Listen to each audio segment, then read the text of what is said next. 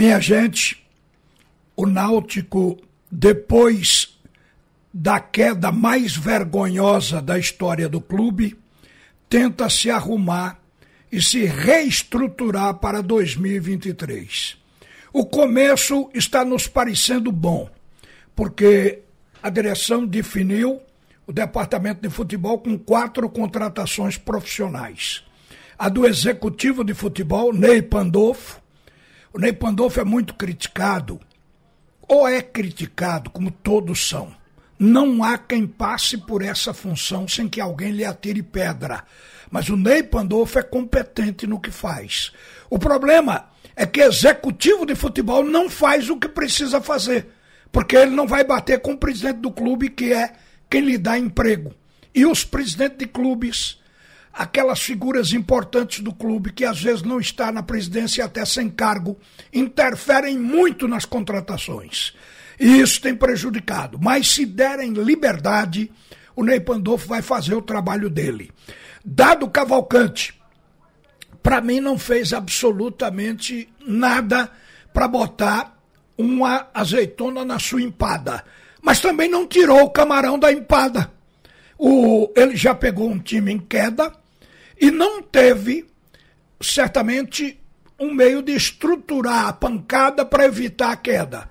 Mas não se pode absolutamente acusá-lo. Pode até se cobrar de que ele não apresentou nenhuma novidade, não configurou o Náutico de forma que ele fosse mais resistente à queda. O dado pode receber essas críticas mas é um treinador que a gente conhece seu trabalho acha que ele se enquadra principalmente aí dentro da Série C. Agora, o, o Náutico contratou mais o Rodolfo Moreira e contratou também o Léo Portela. Aí é para base, a gente fala depois. A contratação do Rodolfo Moreira, ela foi passada como um diretor remunerado. Eu diria que ele é um técnico que vai compor o departamento de futebol como um analista de desempenho. Esta é uma função que o Náutico lamenta ter desprezado justamente na trajetória desse campeonato. Porque o analista de desempenho é peça importante na hora de trazer o jogador. Será que ele se enquadra? Porque muitas vezes eu cito aqui o caso de Eric. Vocês se lembram quando o Eric deixou o Náutico para ir para o Ceará? O Náutico precisava de um ponta com aquelas características. O Náutico trouxe três ou quatro com características diferentes. E acabou que o Eric não foi substituído plenamente dentro das características. Não é pegar um ponta e trazer outro ponta, então ponta por ponta está substituído. Então aí entra o analista de desempenho, o treinador e o Ney Pandolfo para viabilizar isso. Então é um conjunto, é um trabalho. Mas se aparecer uma figura amadora que tenha poder dentro do clube e indique, não, eu gostaria que vocês contratassem esse aqui, porque a gente já conhece, eu vi jogar no ano tal em tal clube, isso já atrapalha, já quebra inteiramente. Então a única coisa que eu vou acrescentar aqui é que o presidente do Náutico, Diógenes Braga, ele gosta muito dessa parte técnica. Conhecer as características do jogador. Até, tem, tem até quem diga que o Diógenes sabe quanto calça cada treinador, da, cada jogador da Série B. Porque ele realmente entra nos detalhes do jogador. Então, se o Diógenes, que tirou o time, tirou a sua diretoria amadora anterior, e diz que vai profissionalizar. Se ele, por esse gosto que ele tem pelo futebol, ele botar a colher dele, vai estragar. Vai azedar a comida. Porque tem que dar liberdade. Quando o presidente entra num departamento de futebol, mesmo que ele não determine, mas um leve comentário dele muda o curso de tudo porque os outros que são pagos pelo clube dizem, não, o presidente mostrou aí interesse por esse lado aqui. Então eu acho que tem que dar liberdade para que exista realmente um departamento profissional. Até agora o do Náutico está sendo, mas vamos ver o nível, o percentual de profissionalismo que o Náutico vai colocar para comandar o seu futebol em 2023. Nós estamos aqui acompanhando. Então acho que da agora por diante é esperar e montar. Não pensem que a comissão técnica do Náutico vai esperar que o Tite convoque os 26 para pegar quem sobrou para trazer para cá. O Náutico está na Série C. Então vamos pensar em nível de Série C. Agora, que se venha jogador que seja analisado e cuja qualidade contribua para que o Náutico saia da C para B no ano que vem. É o que a gente deseja, é como se pode analisar esse primeiro momento do Clube Náutico Caparibe e sua intenção de profissionalizar o departamento de futebol. Não sei se em 100%, se em 80%, a gente vai acompanhar. Agora, eu quero me deter aqui no problema do esporte, que está dentro de campo e no julgamento. Por que é que a vice-presidência jurídica do esporte, leia-se, entenda-se, porque é que o esporte resolveu entrar com um recurso no STJD da CBF para adiar o julgamento, para que o julgamento só seja feito depois que o campeonato acabar, porque o esporte está receoso de perder pontos dentro deste julgamento. Todo mundo está vendo a orquestração do Vasco. O Vasco só fala nisso. O Jorginho nem fala mais quais serão os titulares para o jogo diante do Ituano. Se fala que o, que o Vasco pode chegar já na Série A no jogo de domingo, porque o julgamento está marcado para quinta-feira. Então, quinta-feira é dia 3, domingo é dia 6. O julgamento seria feito antes do jogo. Se ali o Vasco tiver ganho de causa, automaticamente os pontos serem colocados para o Náutico e o julgamento fizer o esporte perder o jogo que empatou por 3 a 0, aí o Vasco entrará com 61 pontos diante do Ituano e aí já estará na primeira divisão. O jogo será cumprimento de tabela. Então acho que por isso é que o esporte se antecipou pedindo o adiamento, mas está com receio do que possa acontecer na CBF. Por outro lado, se o esporte lograr êxito de adiar, ou se a questão de perda do jogo e automaticamente perda de pontos, se essa questão não for julgada, aí nós vamos para o campo. E no campo, tem que se analisar por que é que o esporte tem que vencer de seis.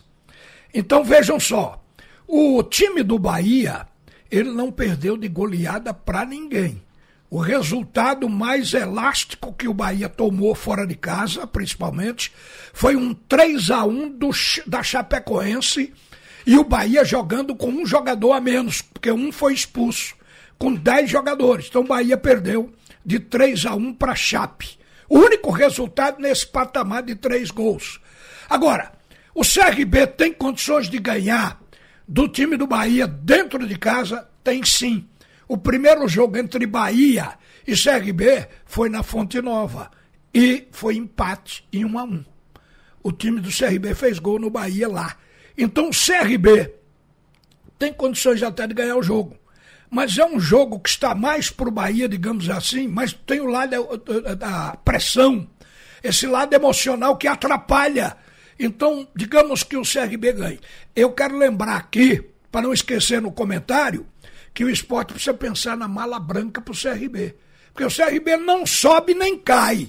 Mas se tiver dinheiro na parada para o Natal das crianças, os jogadores vão dar tudo dentro de campo para ganhar o Bahia.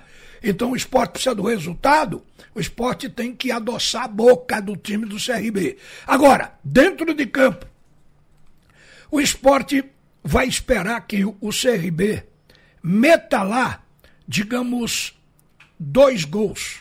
Se acontecer, o esporte vai precisar ganhar, no caso, vai ficar com 11. O esporte vai precisar ganhar de 6. E aí, o saldo de gols, o esporte ficará com 12 e o adversário ficará com 11 gols. Já são suficientes. Mas por que é que não fica bem se uh, o esporte fizer cinco gols? Porque, gente, o regulamento da competição para desempates quando os times estão empatados, porque a ideia é que o esporte vencendo o Vila fica com 59 e o Bahia perdendo do CRB fica também com 59 pontos. Então, aí é preciso entrar nos critérios de desempates. O maior número de vitórias. Os dois estarão com 16 vitórias, porque o Bahia tem 16, o Sport tem 15, ganhando vai a 16. Aí vem saldo de gols. No saldo de gols, o Sport tem que matar automaticamente o Bahia. E aí, se empatar em saldo de gols, aí é mais vitórias. Hoje o Bahia é, tem mais vitórias, porque, aliás, mais vitórias não é o caso, tem é, maior número de gols feitos. O Bahia tem 41, o Sport tem 37. Onde é que o Sport passa o Bahia? Se o Sport fizer seis. Aí o Sport vai para 40, 42, 43 gols. 43 gols. Aí o Sport pode até ganhar de 5. Nesse aspecto aqui, porque se empatar em pontos, o Sport com 5 gols ficará com 42 e o Bahia com 41. Então o Sport não pode ganhar com menos de 5 gols, porque é um dos critérios de desempate. É o terceiro, que é, hum, é, é a questão do, da, do número de, de, de gols marcados dentro da competição. De qualquer forma, gente, a gente olha para a classificação e fica buscando uma alternativa para minimizar o tamanho do desafio do esporte. Mas não tem, porque tem que esperar que o Bahia perca e tem que ganhar de goleada. E aí esperar ver o, o, saldo negativo de um com o saldo positivo de outro. Isso a gente coloca como impossível, eu venho falando desde o início, mas é isso que está motivando o time do esporte para o último jogo. Então não vamos tirar o sonho de ninguém, até porque matematicamente é possível. Agora, será que se, se consegue? Porque a distância hoje é de sete gols, é muito grande essa distância no saldo de gols para o Bahia. Então é isso que está causando aí uma certa dúvida, porque precisaria entrar numa faixa de milagres, até porque, acrescente-se isso para a gente concluir, o esporte fora de casa tem duas vitórias em 18 jogos.